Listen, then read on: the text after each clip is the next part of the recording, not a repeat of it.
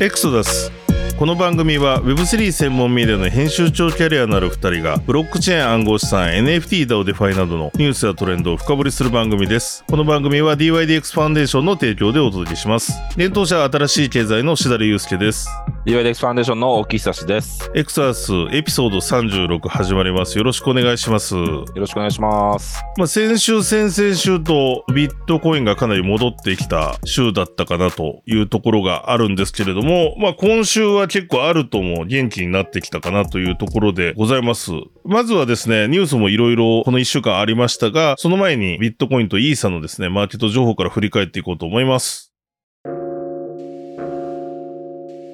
それではビットコインとイーサのマーケット情報です。ビットコイン先週の週始め、10月30日月曜日の始め値が517万1600円、11月5日日曜日の終値が523万5985円でした。週頭から約1.24%の上昇となりました。続いてイーサリアムですが、イーサリアムのイーサ先週の週始め10月30日月曜日の始め値が26万8916円、11月5日日曜日の終値で28万2945円ということで、イーサリアムは週頭から5.21%の上昇になりました。この1週間で言うと、イーサとか他のアルトコインも結構伸びてるなというところであります。一応この1週間のまあマーケットを振り返りますと、アメリカの FOMC が金利据え置きを決定して、パウエル FRB 議長はまあ追加利上げの余地を排除はしてないものの、利上げ打ち止めじゃないかなみたいな観測が広がって、相場回復したかなと思います。その時にですね、ビットコインも一時ですね、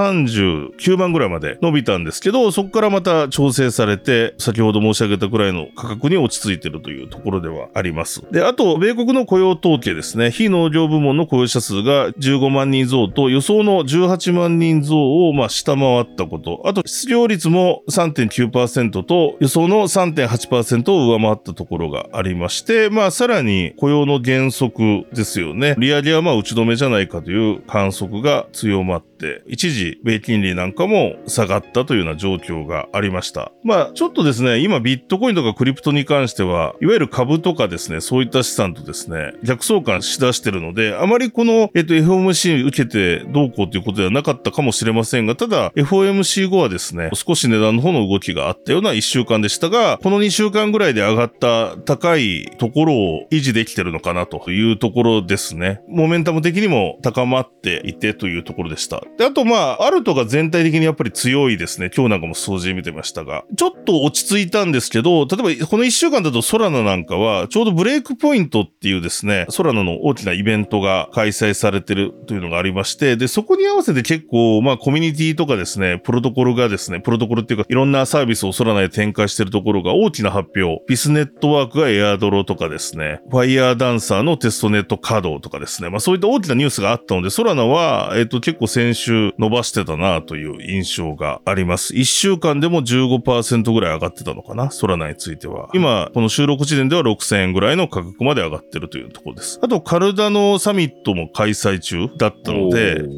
確かにそういう時期になってきましたね。そう。リップルもそうかリップル。も来週からかなああの、いつものやつ。スウェルですねリップルスウェル、スウェル。スウェルがドバイであるのかなあ。おおう。ん。そこら辺があって、まあ、リップルについては、あとちなみにドバイの金融サービス機構から承認を受けたりとか、なんかう、ーんジョージア国立銀行が CBDC のパイロットプロジェクトのためリップルと提携したとか、まあそういうニュースもポロポロあったんですけど、プラス11月8からですね、だからちょうどこの、これちょっとごめんなさい、日本時間、海外時間今ずれてるかもしれないんですけれども、8からドバイで開催ということなので、この今収録7の朝にしてますけれども、その時点では XRP なんかも非常に、この1週間でだいたい25%ぐらい伸びてる感じですかね。うん。で、100円台いったなっていう、日本円で言うと。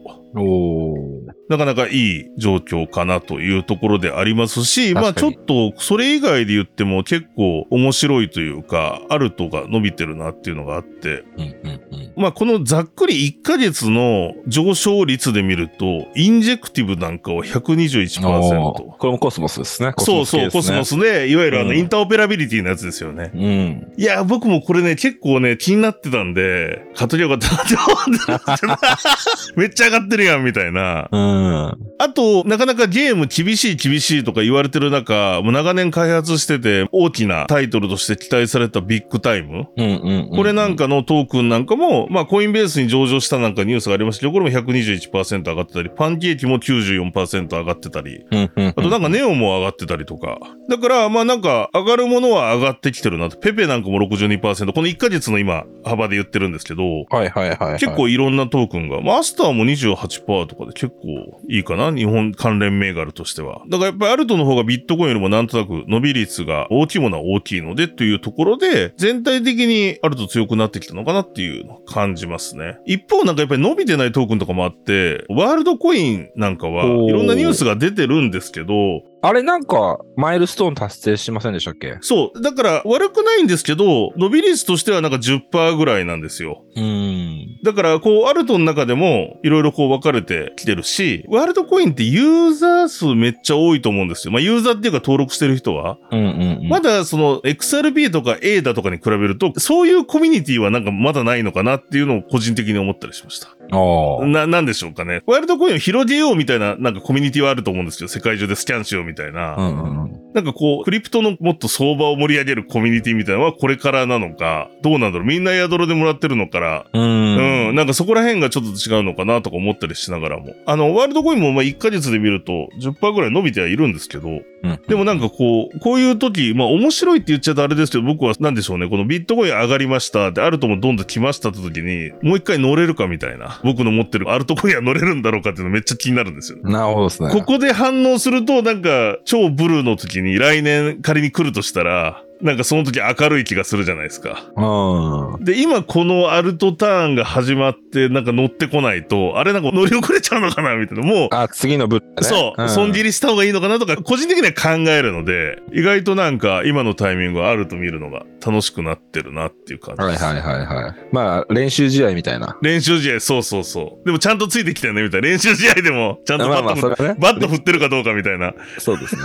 うんうん。というところをが、なんかちょっと今週はまあ、ハイライトとしてはそういうところも注目だったのかなと思います。はい。じゃあ続いて、毎週お伝えしてる定点のデータの方も紹介していきます。コイン月光調べの暗号資産全体の時価総額です。こちら11月6日の調査では、207兆2470億円ということで、1週間前が195兆だったので、これも大幅に増えて、だからまあこれアルトが増えてるっていうのもあると思うんですけど、5.93%ぐらいの上昇になりました。多分ですね、年で、今年年初来一番マーケットキャップもでかくなったんじゃないかなっていうところで。ございます。また、暗号資産のドミナンスです。えっ、と、こちらは、あの、以前まだビットコインも強い状況は続いてるんですが、少し1%ぐらい下がってるかなというところです。10月30日のビットコインのドミナンスが53.07%、それが11月5日の調査では52.01%という形でした。イーサは17.01から17.21、USDT が6.63から6.52、XRP が2.34から2.61、BNB が2.71から2.79というような形の主要な暗号資産のドミナンスでございました。で続いて恐怖強欲指数、こちらビットコインの数値なんですけど、こちら、まあ先週ぐらいから強欲ですね、楽観の数値を出してましたが、この1週間もまあ強かったですね。10月30日月曜日が68の楽観、10月31日が66の楽観、11月1日が66の楽観、そして11月2日伸びまして72の楽観、11月3日金曜日が65の楽観、11月4日土曜日68の楽観、11月5日日曜日70の楽観、11月6日が74の楽観ということで、まあ投資家のモメンタム、市場のモメンタム高まってるなという数値でございました。久しぶりですね、こうずっと強いう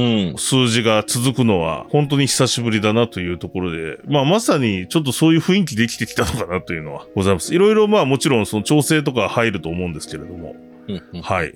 で、あと、グラスノードのオンチェーンデータです。ビットコインのインフロー、ビットコインが取引所に送られたソールですね。こちらはこの1週間で、さほど前の週とかに比べて大きな動きはなかったかなと思います。30日のインフローが 43,163BTC。えっと、一番大きかったのが2日でして、55,265BTC。その後、えっ、と、日曜日5日ですね。5日日曜日は 26,830BTC というような形でした。また、取引所所有のビットコインの残高です。こちらはですね、ちょっとやっぱり下げ止まって上がっていくのかなっていうちょっと方向もあります。まあ、あの、値段に左右されて、やっぱり値段が上がった時はちょっとだけ増えるというようなところがあるんですけれども、この1週間を仕事を振り返ると、まず30日の数字が232万 5604BTC。そして一番残高高かったところで言うと2日ですね。2日が233万 2188BTC でした。で、5日の日曜日が232万 4405BTC ということでした。はい。ということで、えっ、と、ざっと数字の方を振り返っ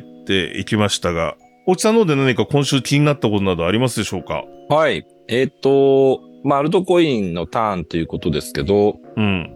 この人は相変わらずのビットコイン推しなんじゃないかなっていうほ、話がありまして、はい。 SEC のゲイリー・ゲンスラー委員長がですね、ほハロウィン、先週ありましたね、ハロウう。ィありン。ましたね、ハロウィン。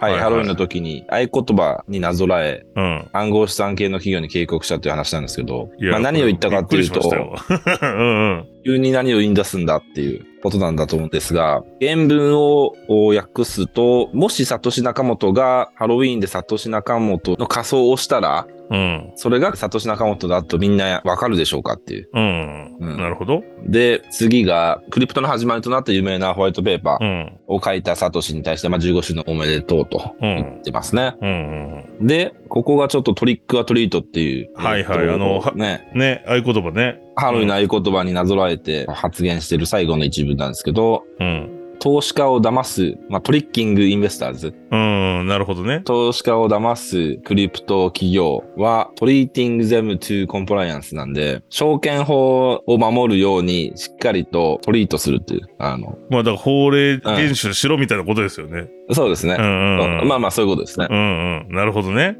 はい。で、これを見て、まず言えることは、はい。結局やっぱゲンスラ委員長って、サトシ仲本好き で、ビットコイナーなんじゃないかなっていうことで、なるほど。で、それ以外のものに対しては、すごい差別化をしようとしてるんじゃないかなっていううんうんうん。ふうに思ってて、この、サトシ仲本と認めてると思うんですよ。そのサトシ仲本に扮してる人をみんな見分けられますかはいい。はいはい。うあんそういう、だんからよくできてますよね。これなんか、ツイッターですよね。そうですね。はい。 あの、うまいよね。うん。はいうん。もうふざけんなって思いもあるけどね。規制ばっかりしてるから。そうそうそうそう。 ななのでるほど。そう、ん。まあ、ずっとまあ、なんとなく言われてはきましたけど、結構そのね、ビットコイン ETF もね、うんあのー承認間近という観測がある中で、まあ、ビットコインだけは別格ですよっていうスタンスを、やっぱ彼は持ってるんじゃないかなと思わせるようなツイートだったんじゃないかなと思いますね。確かにそういうようになんかちょっと、もともとね、だってクリプトが好きなんじゃないかと、その大学とかでも教えてたじゃん、みたいな。うんうんうんで、。その時のね、なんか動画とかも残ってますけど、うんうん。なんかそういう人ではあるので、結構そこらへんの持論はありそうだし、うんうん。なんか彼としても、今まあどっちかといえばなんかこう、叩かれ出してるじゃないですか。この、そうですね。彼が独断でいろいろ禁止してんじゃねえかみたいな。そうそうそうそで、う。大木さんも前言ってましたけど、それに対するカウンターとして、いや、ビットコインはいいんだよみたいな雰囲気は出してるのかもしれない。出してる。そう。だから、やっぱいい落としどころだと思い始めたんじゃないですかね。そうね。 あの、うんね、その、政治的な意図で始めたっていう話もあると思うんですよ。その SEC がクリプト業界への規制強化、はいはいこはのい。強化って、まあね、エリザベス・ウォーレンと関係が近いとかって話もあるし、うんうんまあただその始めちゃって、意外にいろいろなこう反発があり、思ったより強い。うんうん。で、まあ政治家からのプレッシャーもあるでしょうし、その共和党系とかの、そうの、んちゃんとクリプトを守ろうとする政治家からのプレッシャーもあるでしょうしってところで、うんだけども始めちゃったものはいきなり修正できないからっていうところで、うんうん。落としどころとして、やっぱ自分はビットコイナーなんだってうん。うん 持っていくと、なんか、なんだろうな、うまく収まるみたいな。そうね。そのナラティブはなんか見えない気もしなくない。うん、しなくない。確かに確か当初の意図がどうだったであれ、そのに。そうね。その結果的にそっちに行くんじゃないかなっていう気は確かにしますね。確かに。うん。でも面白いな、こうハロウィン、そうか。だから仮装してもバレるぞってことを匂わしてるのかもしれない。匂わしてると思うその、そのいわゆるビットコインを仮装してもうん逃げれないぞみたいな。俺たちからみたいなことを言いたいのかも、ね。言いたいんだと思いますけどね。ほんで、ビットコインかそれ以外かみたいな。まあ、ローランドじゃないけど、まあ、なんか、うん そんな感じだもんね、最近の発言はね。うん。いや、イーサリアムとかについては本当言わないんですよね。誰も言わないですね。ビットコインはこういう感じで言って、それ以外のトークはもう証券だって言って、なんかイーサリアムは昔なんかね、いろいろ言ってたこともあるんですけど、本当になんか禁句みたいになってますよね。彼の中で一応迷ってんのかなそれもしかしたら。そうですね。でもそどこうな重要、重要ですけどね、結構なんか。重要でしょうね。だって、うん昔はね、SEC の委員もなんかね、いや、うんイーサリアも違うみたいな。そう税も証券じゃないみたいな。言って書いちゃた、書いちゃってたからね、そこがどうなのかは重要ですけど、まあまであと、こういうことで、クリプト業界の中も避けるみたいな。一部のビットコイナーは、確かにその通りだって言いそうじゃないですかあ。、そうなのよ。これね、結構いろいろな戦略深く考えられるツイートな気がし、ポストしたんですよ、これ X に。ういや、本当にそうなんですよ。これ、ていうかビットコインなの言ってる、本当に言ってることと同じですもん。同じじゃないですか。で、そうなると、一部のクリプト、しかも OG 系からうん。 SEC が支持されるっていっうて。いう、もう待ってわかんない。ねじれみたいなことが起こるんでねすじれが起きるんで、これはなんかこう、うまいよね。この路線はメイクセンスだと思ういな。や、うん。 SEC の立場になったら。確かに確かにそっ確かちに。に持ってった方が、いや、いろいろやったし、いろいろなんかあったけど、結局はこれが言いたかったんですよっていうふううんうに、んうんうんビットコインマキシマリスト的な 感じになっていくと。いや、でもそうだよね。本当にそうだよね。いやー、面白いっすね、でも。はい、ありがとうございました。はい。やっぱりちょっと注目ですね。この SEC のゲイスラーについては。ゲンスラ面白いですね。面白い。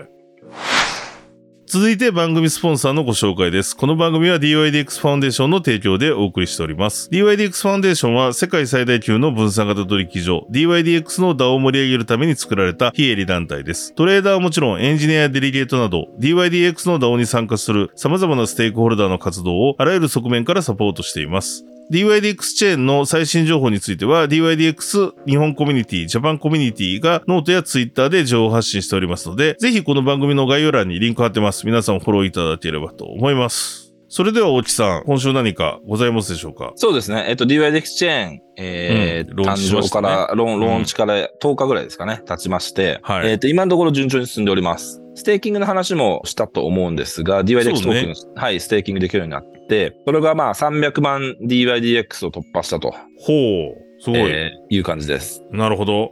じゃあはいみんなやってるんだ。だから、あれですよね、今回のエクストラ回、今週月曜日に配信されてる回で、はいその収録時点ではまだ、そのブリッジとか公開されてなかったんですけど、現状はもう公開されて、そうです、どそんどうでんす。どんどんどんどん今、いわゆる、まず、トークン移行して、ブリッジして、トークン移行して、ステーキングまで移ってるってことですよね。そうです。なるほど。はいははいはいはい。コスモスのウォレット、ケプラとかを使ってみんなブリッジして、その後ステーキングをしてくれてるっていう感じですね。なるほど。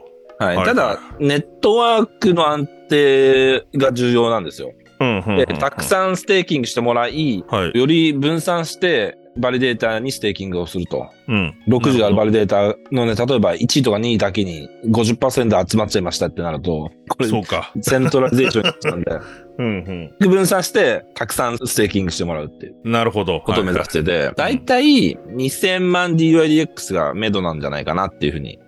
ほうん。う。なるほどね。はい。うんうんうんうんなので、うん。うんまあ、まだまだなんですが、はい。まあ、もちろんまだ時間はあるので、そうですね。引き続き、ブリッジとステーキングをお勧めしていきたいなとは思うんですなるがほ、ど、なるほど。はいはい。そんな中で本日ちょっと時間いただいて話したいことがありまして、うん創業者の方ですね、DYDX 創業者アントニオ・ジュリアーノっていうのがいるんですけど、トレーディング社の創業者か。あ、えっとね、あでも全部 DYDX の、そうですもうもう全てものうそうか、すべてのソーファウンダーね。そうだ。はいうんうんはでい。今は立場的には DYDX トレーディング社、開発企業ですね、はいはい。のお CEO です。で、彼は、あの、どういうふうにこの DYDX チェーンローンチ、完全分散化を見ていたかっていうことなんですが、うんうんうんうん結構興味深い、なんか心理的な葛藤があったんだなっていうのが、ほあう。分かってきまして、うん。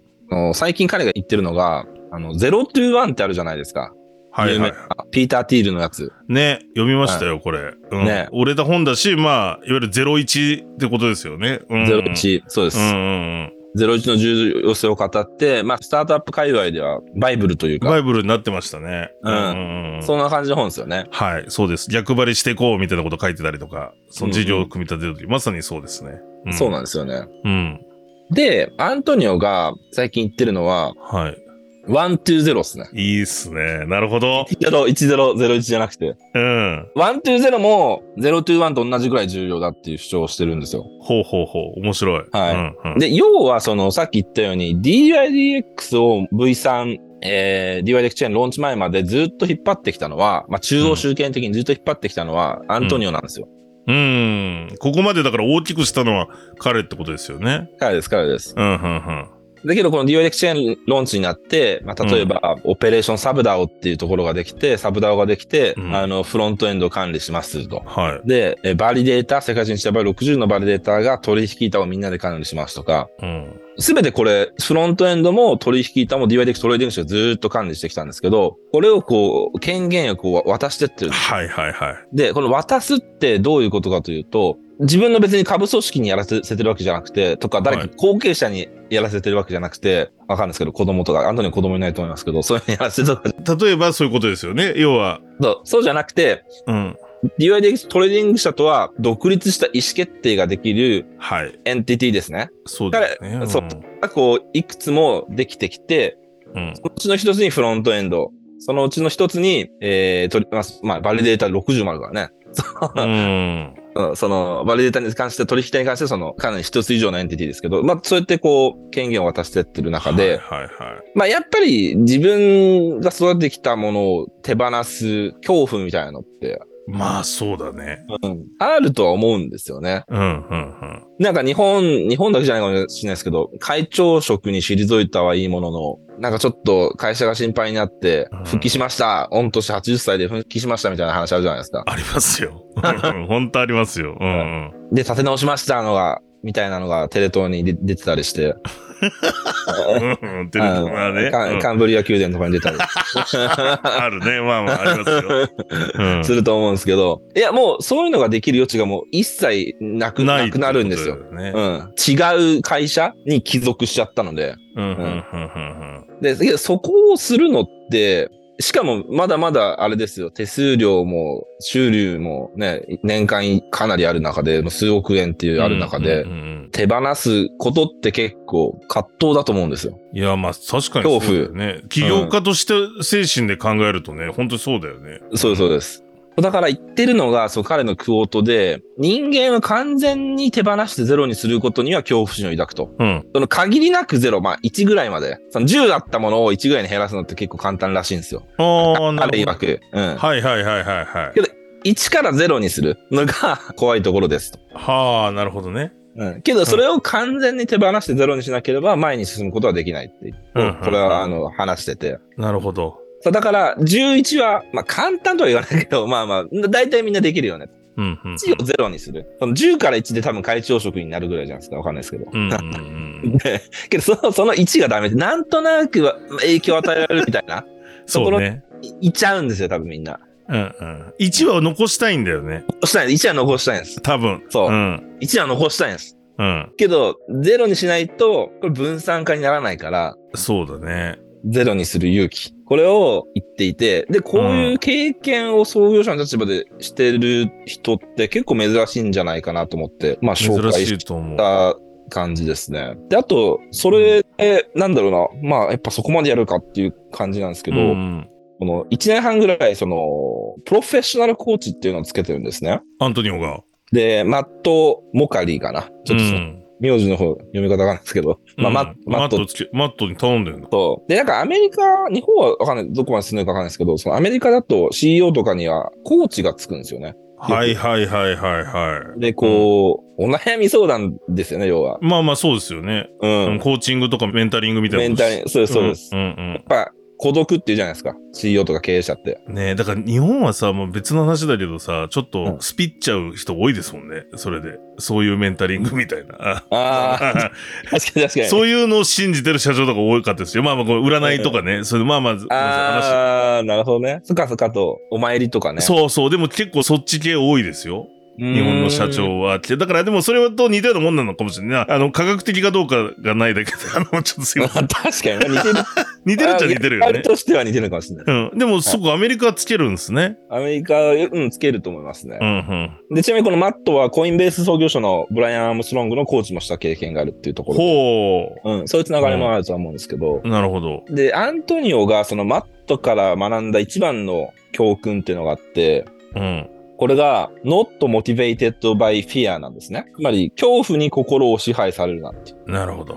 これが、そ最初は相談としてアントニオ的には、いいプロダクトを作るためにはどうすればいいかとか、ハイアリング、いい雇用するためにどうしようとか、なんかそういうことばっか聞いてたらしいんですけど、はいはマットから、いや、そんなのどうでもよくて、い。うん。恐怖に心を支配されるなって最初に言わ れて、なるほど。アントニアは、はって思ったらしいです、最初は。うん。何言ってんだって。うんうんうん。けど、1年半経って、まあこういう分散化、完全分散化の節目にいざ立ってみて、一番大事なのは確かに恐怖に心を支配されるなだっていううん。ことで、またまさにそこから心理的なもうほんとトリートメントみたいな感じで、へ権限を失うことへの恐怖に向き合うこと。で、恐怖っていうのは無視するものではなくて、しっかりと対峙して、恐怖に対してポジティブなフィーリングを持てるようにすることが大事だとか、なんか、なんか、本当心理学的な話はがいはいはいはいなってきていて。で、そこら辺、アントニオとマットのポッドキャストの対談っていうのがあるんで、え。あ、それあるんですね。あの英語なんですけど、そこら辺も、もしごご興味あったら。あ、リンク貼っあのときましょう、これ。はい。あの、いいと思うんですけど。まあ、けどそういう、なんか、こう、コーチング、まあ、心理カウンセル的なのを得て、うんここに、アントニオとしては、創業者としては、ディオエデクシェンうんローンチに立ち会ったとなるほど。いう感じです。いやー、しっかりしてますね。でも、いや、すすごいなと思った。なんか結構これ重要かもしれないですよね。あの、うんいくつかのやっぱり分散化するっていうプロジェクトは、この局面迎えるわけじゃないですか。迎えると思いますよ。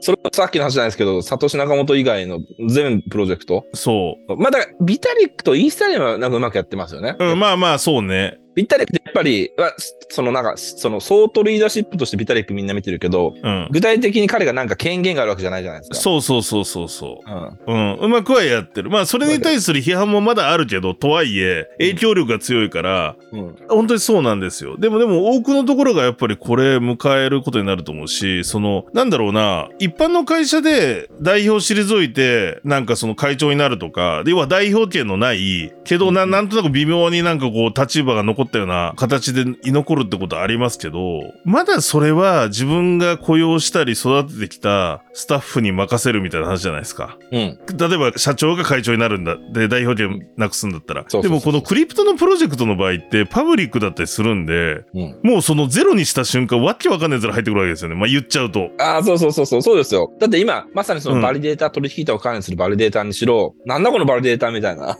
そうそういうやつも入ってきちゃうわけじゃんできますよ。で、そこに仮にステーキングめっちゃされたら、ちょっと怖いじ ゃないですか。怖い恐怖あるよね本当にまさにうん。だからよりそういう多分僕はまだ想像できないけどなんていうのメンタルコントロール大事なんだなと思うそうですよね。そううんなんですよ。まさにそう、ゼロですよね。その1じゃなくてゼロっていう。そうそうそうそうまさに10から1は、おそらく確かに簡単。簡単まあ、いわゆる引退みたい引な感退じ。ですよ。ねけど、まあ、お目付け役では残るみたいな。うんうんけど、それもなくすって。でもそうしないと意味ないもんねそう。そもそも1にするね。うん。クリプトプロジェクトに関してはさ。う、そうそうんなるほどね。いや、面白あそう、い。だからワン、ツー、ゼロなんですよ。これちょっといいですね。うん。なんかそういう本出そう、下手したら。マット書くんじゃないかなってきました ね。ワン、ツー、ゼロ。うんワントニオ書くんじゃないですかね。な。ね幻冬者 で。え。いや、なんかやりたいです けどね。一回ポッドキャスト聞いてみよう。うん。で、帯をね、アントニオに書いてもらってね。そう、ワン、ツー、ゼ ロ。あ、そう。うん、いいじゃないですか。えーちょっと、ちょっと聞いてみます。皆さんもよかったらね、ポッドキャストリンク貼っとくので、ぜひぜひ。はい。続いてニュースヘッドラインと深掘りのコーナーです。このコーナーでは、この1週間にあった主要なニュースをヘッドラインでまずお伝えします。で、その後に僕と大木さんの方で気になったニュースの方をピックアップしてディスカッションしていければと思っております。それではこの1週間のニュースはこちらです。ニューヨーク地裁 FTX の元 CEO サムバンクマンフリードの7つの罪状すべてに有罪判決。SEC がペイパルに召喚状、ステーブルコイン PYUSD に関して、ブロック Q スクエアの第3四半期業績発表、キャッシュアップでビットコインの売上高24億2000万ドル、ビットコインの販売の粗利益は前年同期比で22%上昇。ノスターのイベント、ノスターアジアが東京で開催。ジャック・ドーシーとエドワード・スノーデンが対談。ツイッターやビットコインについて語る。バイナンスローンチプールでミームコイン取り扱い開始。セレスティアがメインネットローンチ。エアドロップや取引所での取り扱いが開始。アンドリューセン・フォロイツが暗号資産やバイオなどの分野の34億ドル規模のファンド蘇生と報道。オープン C が大幅にスタッフ削減を発表。CEO が X にポスト。ユニスワップ DAO がエクボプロトコルに300万ユニ出資の温度感チェック。賛成多数の可決もコミュニティでは賛否両論。イギリス政府、暗号資産や NFT ステーブルコイン規制の最終提案、DeFi の規制は行わず。メタマスクに暗号資産の盗難被害を未然に防ぐセキュリティアラート導入。USDT のテザー社、2023年第3四半期の監査報告を公開。現金及び現金同等物での準備金が85.7%で過去最高の割合に。シンガポール金融管理局、日本の金融庁やスイス英国の金融監督庁らと債券外国為替資産管理商品のトークン化パイロットテストの計画発表。アバラボがサブネットのアーキテクチャ強化を目的としたアップグレード、アストラを提案、導入コスト削減目指す。スタークネットファウンデーション、スタークネットトークンを初期貢献者へ付与することを発表。イントマックスの旅団システムズ、戦略ラウンドで KX、GMOAI、Web3、LD キャピタル、ケプルアフリカベンチャーズらから調達。ワールドコインのワールドアプリ、ダウンロード数が400万を超える。台湾の立法委員、立法委員に暗号資産サービスプロバイダーへライセンス申請義務付けなども含む暗号資産管理法案提出。続いて国内のニュースです。バイナンスジャパン国内口座移行の PR で炎上化。自民党の Web3 プロジェクトチームが DAO ルールメイクハッカソン開催。制度的な側面からさらなる DAO の支援について検討のため。クリプトガレージと野村証券らの狛犬、国内機関投資家向けに暗号資産関連サービス構築へ。日立製作所が J クレジットの認証発行プロセスのデジタル化の本格実証の開始予定を発表。貿易情報連携プラットフォームトレードワルツがベトナムのトレードフラットとシステム連携へ。コナミとガウディが音楽クリエイターエコノミープラットフォーム Q と共同開発へ。A42X がシャープ開発の生成 AI、HAI とマイナウォレットの認証認可基盤技術連携、利用者認識システム開発開始。三菱 UFJ 信託銀行と銀行がプログマ活用し、円やドルのステーブルコインを発行し、クリプト企業向けに国際決済の仕組みを構築へ。ビットバンクがイーサリアム、ポリゴン、ザ・サンドボックスのマルチチェーンに対応。はい、ということで、この一週間のニュースを振り返っていきました。奥さんどうでしょうかねまあ、この一週間で気になるものとしては、まずあれですね、FTX サムの裁判が出て、7つ今訴えられたんですけど、すべてに有罪判決が出たとうんうんうんうんいうところで、で、この先あれですよね、今、まあ、最長115年の懲役というふうに言われてましたが、 そのあたりの判決がこの後にまた出てくるのと、えっと、さらにまだ訴えられてるんですよね。5つあるのか、5つの容疑があると。いうことで、まあ、この裁判に関しては、でも、次の裁判は2024年の3月って言ってますね。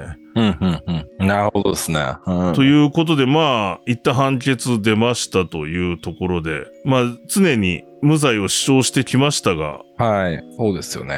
なんか本当こう、裏取引じゃないけど、なんか例えばサムが米国政府のためにもう生涯捧げますみたいな、働きますみたいな、ククリプトの知識全部共有しますみたいな、うんそういうディールないのかなとか一瞬思ったんですけど、それにのにも値しない感じなのかなとか思ううーん。あと、だから、ちょっと気になるのは、かなりの巨額の献金とかをしてた人物でもあるわけで、まあ、あの、有罪判決出ましたよ。これから刑期みたいなところに、どうそこら辺が作用するのか、やっぱりそういうのはまた別なものなのか、まあ別なもんだと思うんですけど、基本は。うんうんうんまあ、今後そこら辺のことも気になってくるなとは思いますけどね。ただまあ一つのちょうど1年ちょいですかね。大きな事件そう、ちょうど1年ぐらい前ぐらい前なんですよ。 11月でしたよね。そう、うんそこでけ FTX。ど、まだ1年しか経ってないです立ね。ってないね。もうありすぎたよね、いろいろ。いろいろありすぎましたね。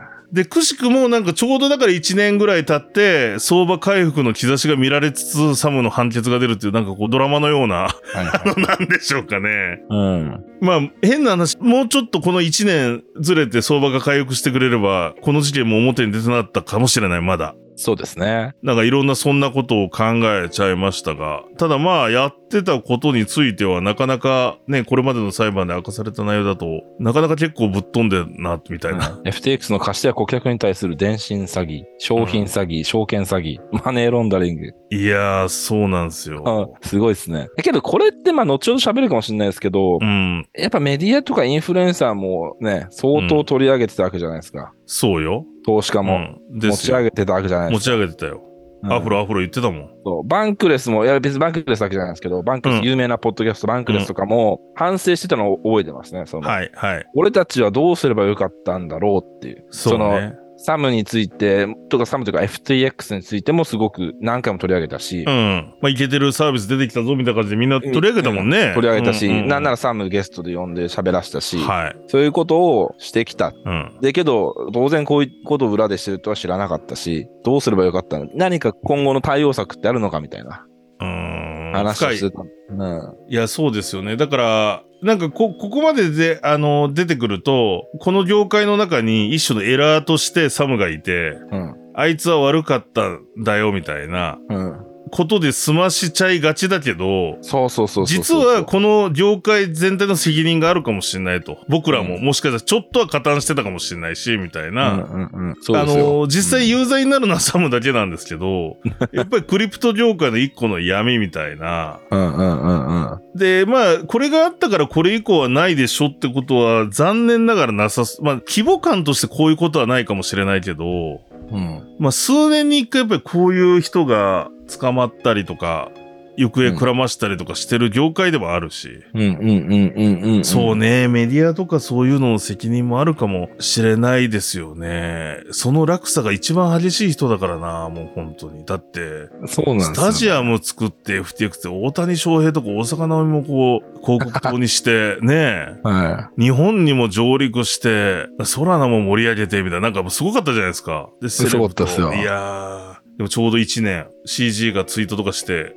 ざわついてから1年でございますよ。うん。い。まあ僕は未だにあのツイートしなければもうちょっとソフトランディングしたんじゃないかなって思ってますけど。思いますけどね、本当に。うん。果たしてどこまで今明らかになってることを CG が分かってやったのかも分かんないですけど、僕もそうは思います。なんでツイートだったんだろうな、みたいな。そう。で、その後なんかね、自分は悪くないみたいな感じになってますけど。そうね。うん。でもそれもなんかちょっと誰か言ってましたね。なんか裁判の過程かなんかで。やっぱりそのバイナンスも悪いんじゃないかみたいな。あのツイートもみたいな。うん。でブロックファイとかかわいそうっすよね、マジで。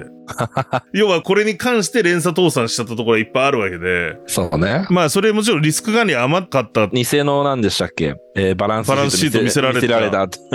で、それ気づかなかったことのリスク管理と言われるかもしんないけど、だってそんだけこう、ねえ、アメリカの政権でさえなんか可愛がってたわけで、 まあいやそう信なんでじすちよゃうよね、みたいな話だよね。なんか言い方は悪いですけど、その、なんだっけなと、その当時僕クラーケンに、あ、違うわ、TYDX にいたわ。ほうほうほ。だけど、クラーケンの創業者のジェシー・パウエルっていうのがいうて、はいはい。彼が言ってたのがすごい印象的に残ってて、うん。なんかその FTX がイケイケどんどんだった時に、クラーケンは VC からすごい詰められてたらしいんですよ。おー。なんで FTX がこんな少人数で、うんうん、確かに確かにた。くさん、そのすぐにムーブファースト、えっと、いろいろプロダクト導入したり、うんうんうん。あの、できてんのに、クラーケンそんな遅いんだみたいな。そんな金かけずにもっと大きなことできんだろうみたいな。なるほど。詰められてたらしいんですよ。はいはいはいはい。で、崩壊した後、ジェシーがすごい怒っ てて、だから言ったじゃねえか、みたいな。まあそうだよね。そう。だから、要するに VC も、いや、VC を全員否定するつもいりはやないでですけど。もそうですよね。全。然な、何を見てるんですかっていう感じで、ジェシーは話してて。なるほどうね。ん。だから、これ結局こういうのって、紹介文化というか、その、えっと、うん。し自分が信頼してる人が評価してたら、そうまあ聞ねい。ちゃいますよね。聞いちゃう聞いちゃうよ。あ、サンバンクマンフリードっていう天才がいて、FTX 世界一の取引所になるっていう、なんかそういう触れ込みで、自分が信頼してる人から話聞いてやってくれよってわかんない。繋がれたら、うん。き聞いちゃう気はする。聞いちゃうよね。で、その連鎖な気がします。その連鎖 だね。それがババイラルしてってるってことだねバイラルして、で、み,、うんん、みんなデューデリしなくなるっていう。うん、確かに確あか後に。の方のあの伝言ゲームで。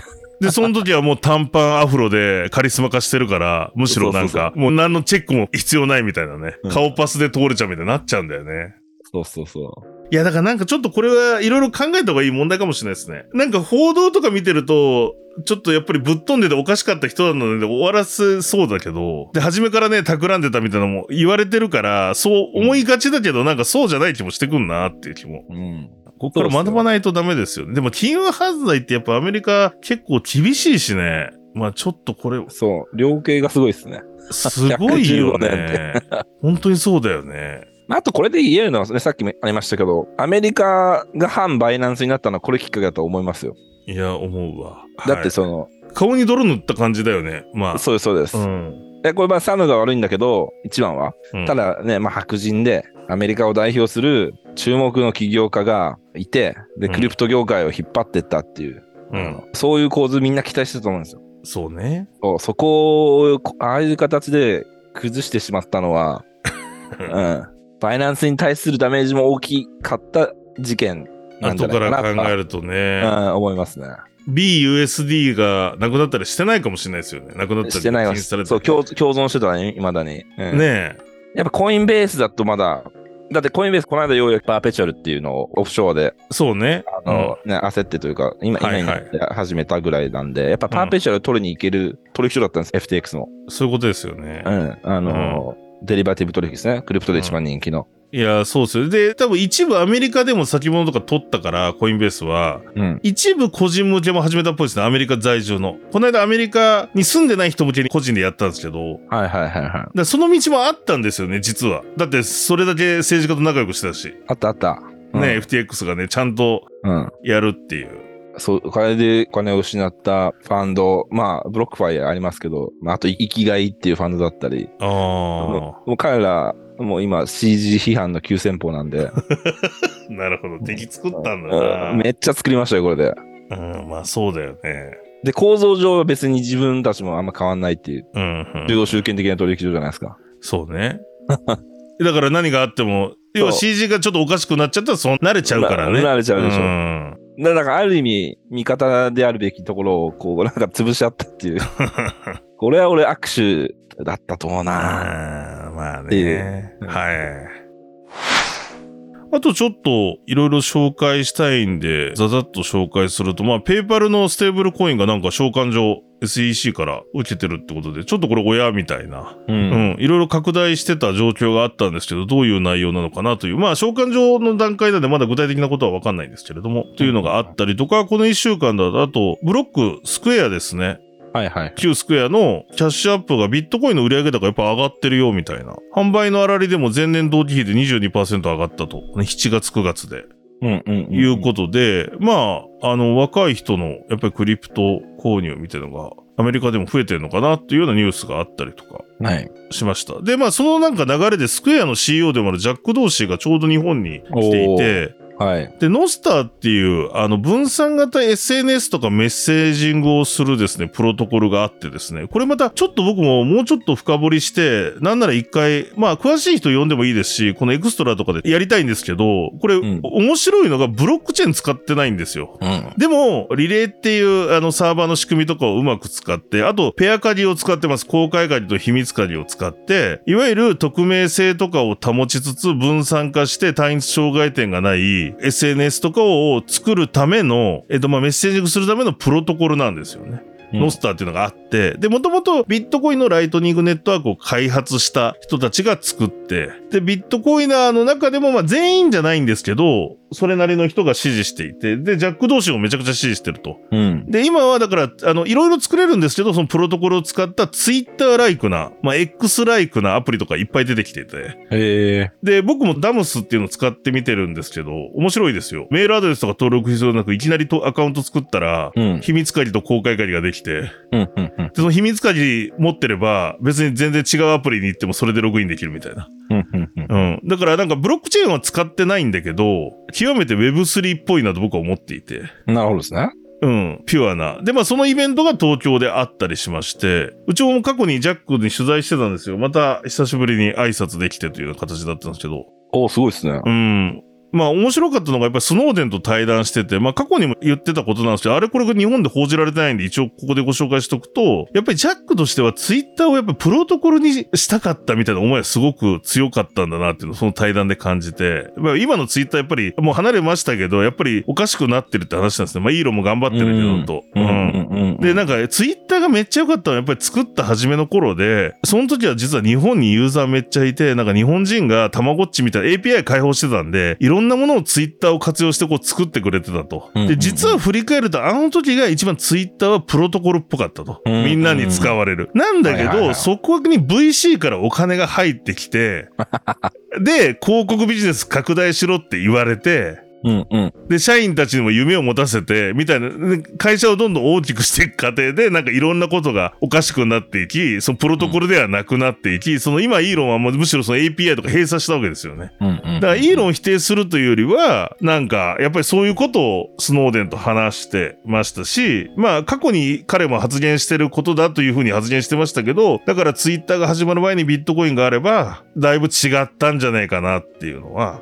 ああ。この場でも語ってました。ツイッターの単一障害点の一つは取り除けたんじゃないかな、みたいな。ビットコインが先にあった広告。ビジネス。うん。じゃないところでですね。じゃないところ。ろでね。うん。で、VC のお金に頼るとかもまたせずに。うん。面白いですね。まあ、超、いわゆる、えっ、と、ビットコイナー、えっ、と、Web3 批判派。まあ、その、いわゆる、な、なんていうのかな。だから、こう面白かったのが、彼らの話って、ギャビン・ウッドでいう Web3 にめちゃくちゃシンパシー、あの、つながると思うんですよ。要は、ギャビン・ウッドって Web3 のことを、まあ、言い換えてる言葉として、スノーデン語のインターネットって言ってる、Web って言ってるんですよね。つまり、対検閲性がすごい高いことをすごく強調してるんですけど、その後になんかいろんなアメリカのアンドリューセンとかが出資した VC が作った Web3 っていうものと、なんかギャビンの言ってること違うじゃないですか。ああ、なるほどね。うんうんいやギャビンはどっちかといえばもう国とかに監視されないインターネット必要だよね。スノーデンみたいな人を守るためにって言って。うん。検閲、対検閲性にめちゃくちゃ重きを置いたことを僕は主張してるとギャビンから読み取ってるんですよ。うんうんうんうん。なんだけど、あの、クリプトとかブロックチェーン盛り上がるよねってお金入れた VC は、別にそのうん、検閲性というよりは、なんかその可能性とかを、ビジネスがでかくなるってことを主張していて、うんで、それをジャック同士は結構批判当時からしてて、うんうんうん。だから自分は Web5 だとか言い出したのもそれだからです。けど確か、ジャック・ドッチーって、そうですね、確かに VC 批判って、なんか確かしてた気がしていて、そうそそれうっ。てイーサリアムに対しても結構言ってましたよね。だか言ってたと思う。ら結構原理主義に、なんかげすごいめっちゃ原理主義めでっす。ちゃ近い人ですよ近いねで。す。で、その人が、この、まあ、ノースターっていうのを今、まあ、ある意味推してる。うん。で、ざっくり言うと、ビットコインのブロックチェーンが L1 で、ライトニングネットワークが L2 で、うんで、このノスターっていうのが L3 みたいな感じでメッセージングレイヤーで乗ると、なんかいろいろ面白いことができるんじゃないかな、みたいなことを言ってると。なるほどですね。う。うんん、いうような回でしたね。でも、でうも、んそういう人なんですけど、なんか改めて、なんかイベント行って、結構普段 Web3 のイベントで会わない、おいろんな人にも会えたし、ビットコインなんですかビットコインの人にもたくさん会えたし、なんか、それはそれで、ちょっとね、懐かしかったです。うん。 2017年、16年ぐらいの、なんか、まだまだ、この業界がちっちゃかった頃のイベントに行ってる感じ。おで、そんなビジネスビジネスしてないみたいな。ー。はいはいはいはなんかね、そういうのを感じれる機会い。でしたが、すいまん。せん。ざっと紹介しちゃったんですけど、まあまあ、そういうイベントがありまして。オレンジピルを飲まされましたかオレンジピル、そう、選ぶやつね。 どっちだみたいな。 そうそうそうそう。そうそうそう、あの、マトリックスのやつか。そうそうです。そう。でもなんかね、あまあ、いっぱいイベント行きましたよ。こういうイベント行くのもいいなと思って。で、ノスターについてちいやそょうっでとす面白いんで、はいはいはい今度今度また紹介しようと思います。ぜひぜはひ。いまあ、あとあれですね、彼らは、そのビットコイナーって Web さんあんま好きじゃないんですよ好。きじゃないですね。うん。で、写真でよく3ってはいはいはい。撮る人たちのことを相当嫌ってると思 います。あの、話したことあります。ああ、そうね。わかる。えこのなんか、指でポあー、 3のポーズはビットコイナーにとっては、ブランディング的に良くないですっていう。いや、俺もやってることあるから、やらされるよね。あれなんか さ、集合写真の時にさ、いや、なんみかん、なやるとやっちゃう、やらないとなんかね、なんか、なんか空気、それはそれでで。Web3 の中でさ、まあ僕はあんまり Web3 とか ね、ビットコインの分けるの嫌いじゃないですよ。要は根っこが繋がってるとは思ってるんで。ただまあそう確かにジャック、あのジャックとかのように全然変わってきてるのもわかる。ジャッうクんこれしないでしょ、そ3う。だから、あれじゃないですか。僕ら、僕と大木さんも実は隠れ、ビットコインなんじゃないですか。ビットコイン大好きじゃないですか。そうそうです、ビットコイン大好きです。だから僕らは4にすればいいんですか、その時。 4, 4に来ました。 もうバイナンス、CG リス CG の4みたいになっち ゃうじゃないあ、ですそうそう。CG リスペクト で。はい。なるほど。でも皆さんね、それも豆知識として。 はい。か。ブランディングの際にお気をつけください。お気をつけください。はい。はい。じゃあ、もう一つ最後に、まあちょっと、今日いろいろ紹介したいのあったんですけど、時間が迫ってきたんで、まあバイナンスが今大変なことになってますね、日本でね。バイナンスジャパそンうなでんかすね。 SNS 上を騒がしてるなっていうので、この一週間ぐらい、そうですようね。ん、ありましたね。なんかまあ講座以降に関して、今バイナンスジャパンさん、51月中が期日うん、うん、うん。ではあるので、まあそれを多分推測ですけど、促すプロモーションみたいなものだったり、まあ露出を、まあいろんなとこでやってるなという印象があって、この1、2週間見てて。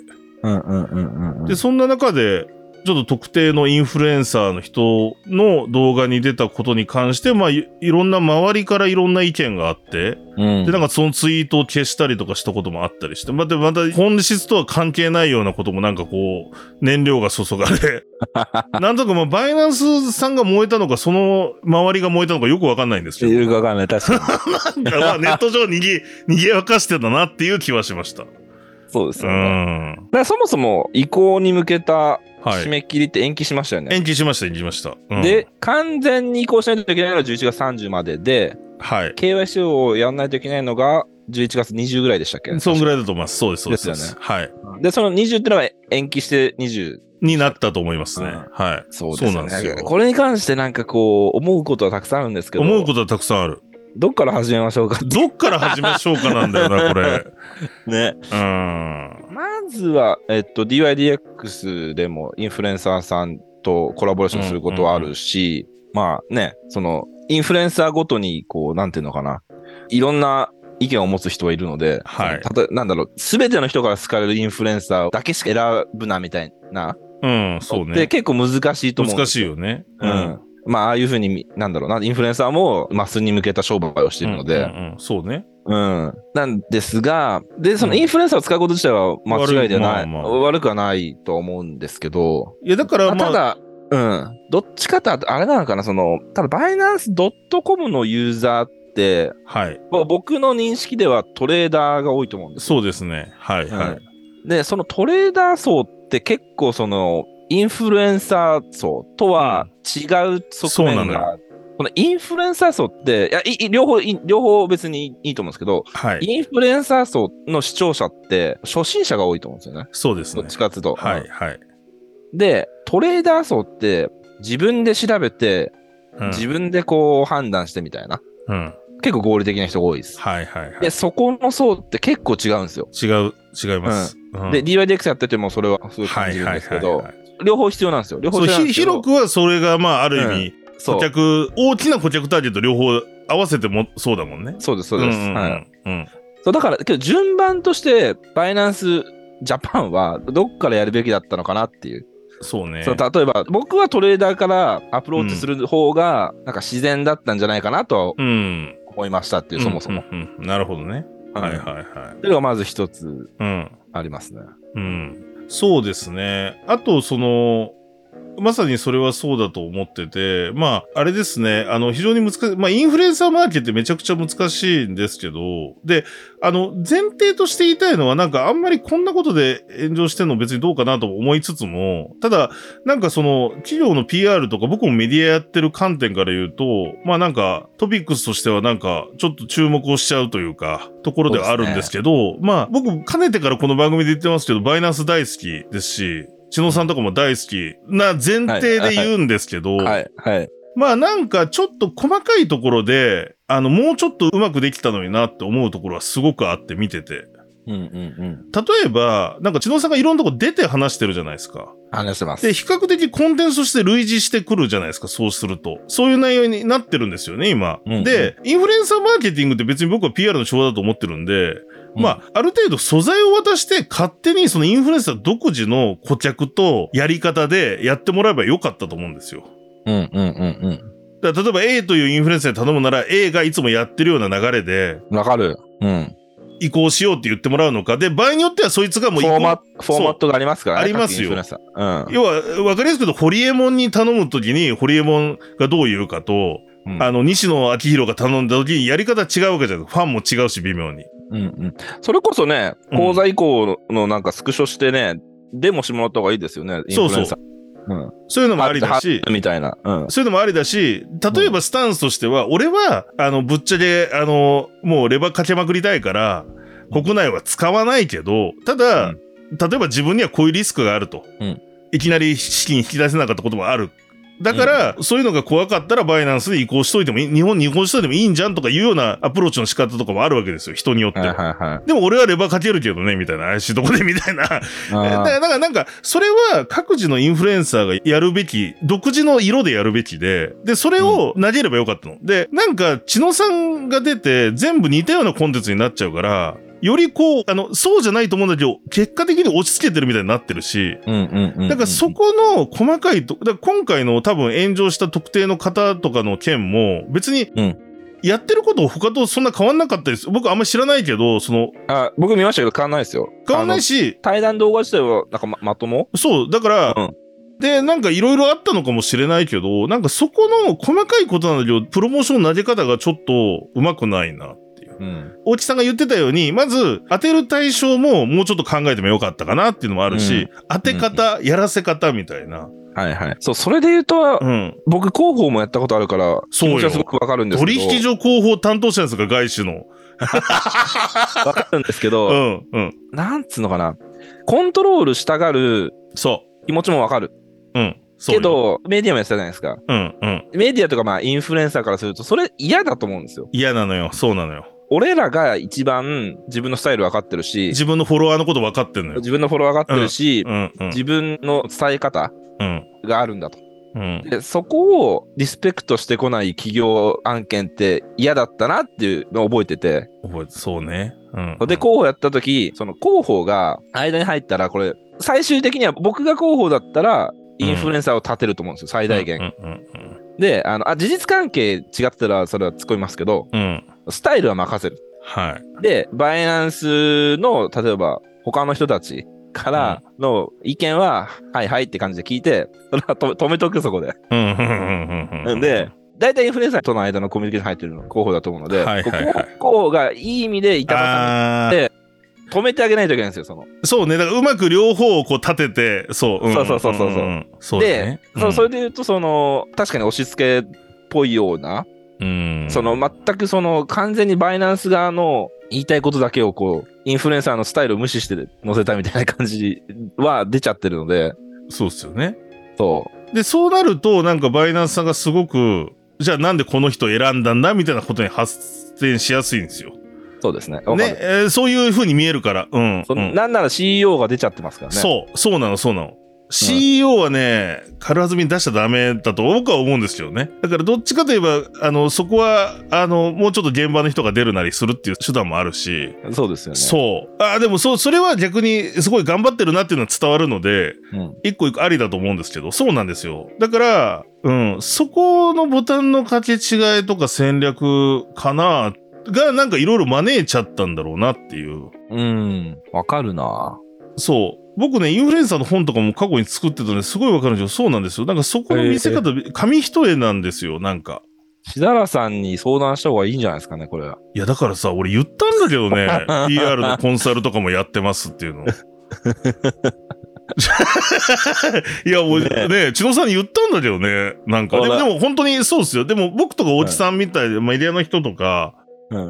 やっぱりそういうところにうまく、確かに、こういうのって、こう、あうんの呼吸っていうか、うん。インフルエンサー側とかも、その自分たち立ててくれると、すごい、逆に頑張ってくれるんですよ。押し付けないと。うんうんうん。で、ありませんあるあるあメディアの人る。そう。あるあるいや。任せたよって。あ信頼してるからみたいな感じで投げてあげると。そうそうそうそうそう。すごい逆に頑張ってくれると思うんですよ。なんか自分が逆の立場だったらすごく気持ちいいなと思いますもん、それ。そう。で、やっぱりね、その、フォロワーとかファンは分かるのよ。変なことやらせてるのは。うん。あ、こ今回の件がやらせてるとは言わないですよ。そう見えちゃうっていう話をしてるだけで。うんうん。いや、だからね、そう、だからバイナンスジャパンが組んだインフルエンサーって見られちゃうそわうけじゃない。そうそうそう。じゃな自く然て、にインそうフルエンサーが、まあまあ、あの移行の期間だから、そうよ。まあ、限りなく自発的にやりましたなら、そうよ。バイナンスジャパンは巻き込まれないですよね。巻き込まれない。で、うん俺らだってもう何の案件でもないけど、こうバイナンスジャパンで何回言ってるかって話なでんすかよ。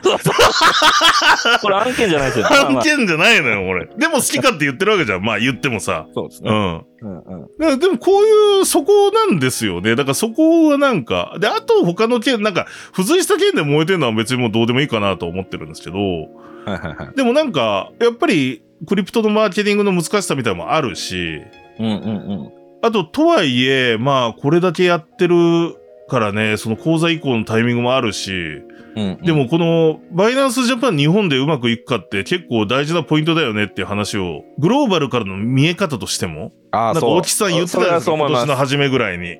最後の砦ですよ。だって外資全部撤退しちゃったじゃないですか。そう、コインベース、ククラーケベース、ン、クラーケン、まあ、フォービーは名前を変えて残って変るえのかた、な。残ってる。でも、でも、うんほそうっすよ。うん。うん。いや、だからここでね、そうですよ。これ、バイナンス撤退って仮にヘッドライン流れたら、あ、日本 Web3 やらないんだって見うん見えちゃうかもしれない。見えちゃうかもしれない。だからね、うまくいってほしいですよね、本当に。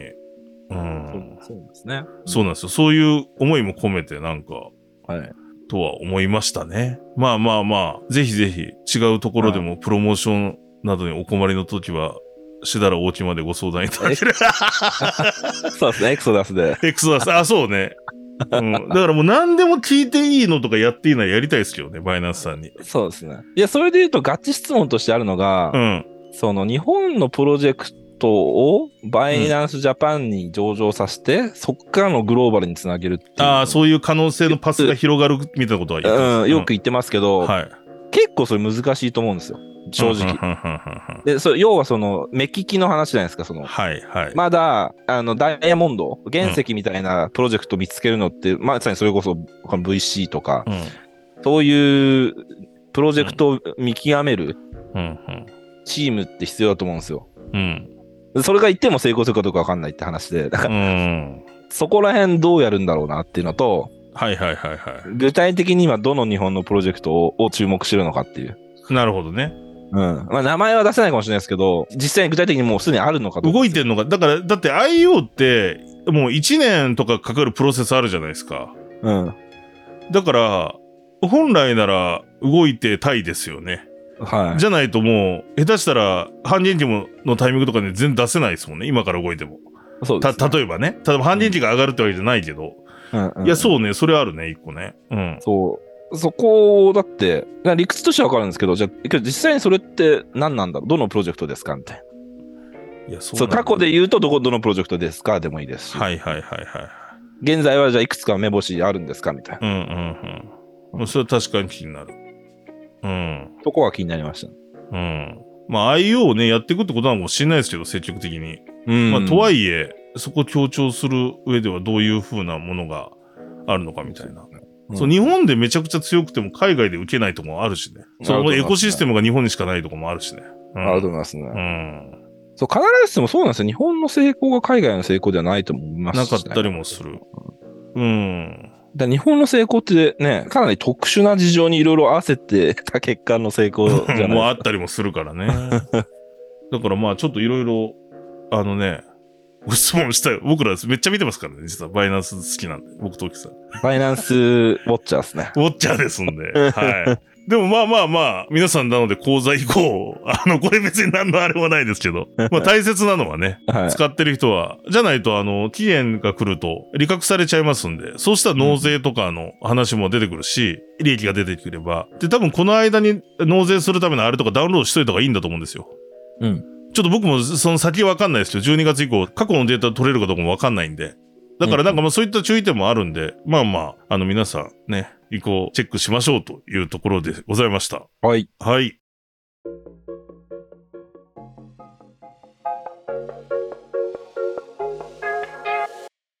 ということで今回もエクサスをお聞きいただきましてありがとうございましたこのエピソードとついた通常回ですね今回はエピソード36なんですがこの水曜日に配信する通常回はリスナー証明書のポープ NFT の方を無料配布しております今回で36枚目になっておりますこの番組の放送後ですね DYDX 日本コミュニティジャパンコミュニティの公式ツイッターがツイートする専用フォームに皆さんのディスコード ID とイーサアドレスそしてこれから大木さんが言う秘密のキーワードをですね書いていただけると無料で皆さんにプレゼントしておりますのでぜひぜひチェックいただければと思いますそれでは大木さん今週のキーワード何にしましょうかはい、今週はジャックにしましょおジャック同士のジャック JACK ですねう。はい。はい、なんかあのこれ今収録11月7日ですけど昨日なんかも SNS 見てるとジャックに会ったみたいなツイート見たりしたんでまだ日本いるっぽいですねあのこの収録時点では、うん、もしかしたらフラッと会う人もいるかもしれないなと思ってるまああのジャック同士のジャックにいたします皆さん英語で JACK と書いてご応募くださいそしはてこの番組では皆さんの感想とかですねリクエストなどもお待ちしております、X 旧 Twitter でハッシュタグでエクサスしようエクサスカタカナしようひらがなですこのハッシュタグをつけてポストいただくか僕と大木さん宛てに DM の方をいただければと思います皆さんの感想とかリクエストが励みになりますのでぜひぜひご連絡くださいそしてこのエクサスでは通常のエピソード以外にもエクストラ回なども配信しておりますのでぜひまだチャンネル登録ポッドキャストフォローしてない方はポッドキャストのフォローいただければ嬉しいですそれではこの番組は DYDX ファンデーションの提供でお送りしましたまたエクサスでお会いしましょうさようならさよなら。この番組は一般的な情報提供のみを目的として配信しているものであり、いかなる暗号資産、有価証券等の取得を勧誘するものではありません。また、出演者による投資助言を目的としたものではありません。暗号資産投資にはリスクが伴います。投資を行う際はリスクを了承の上、ご自身の判断で行っていただくようお願い申し上げます。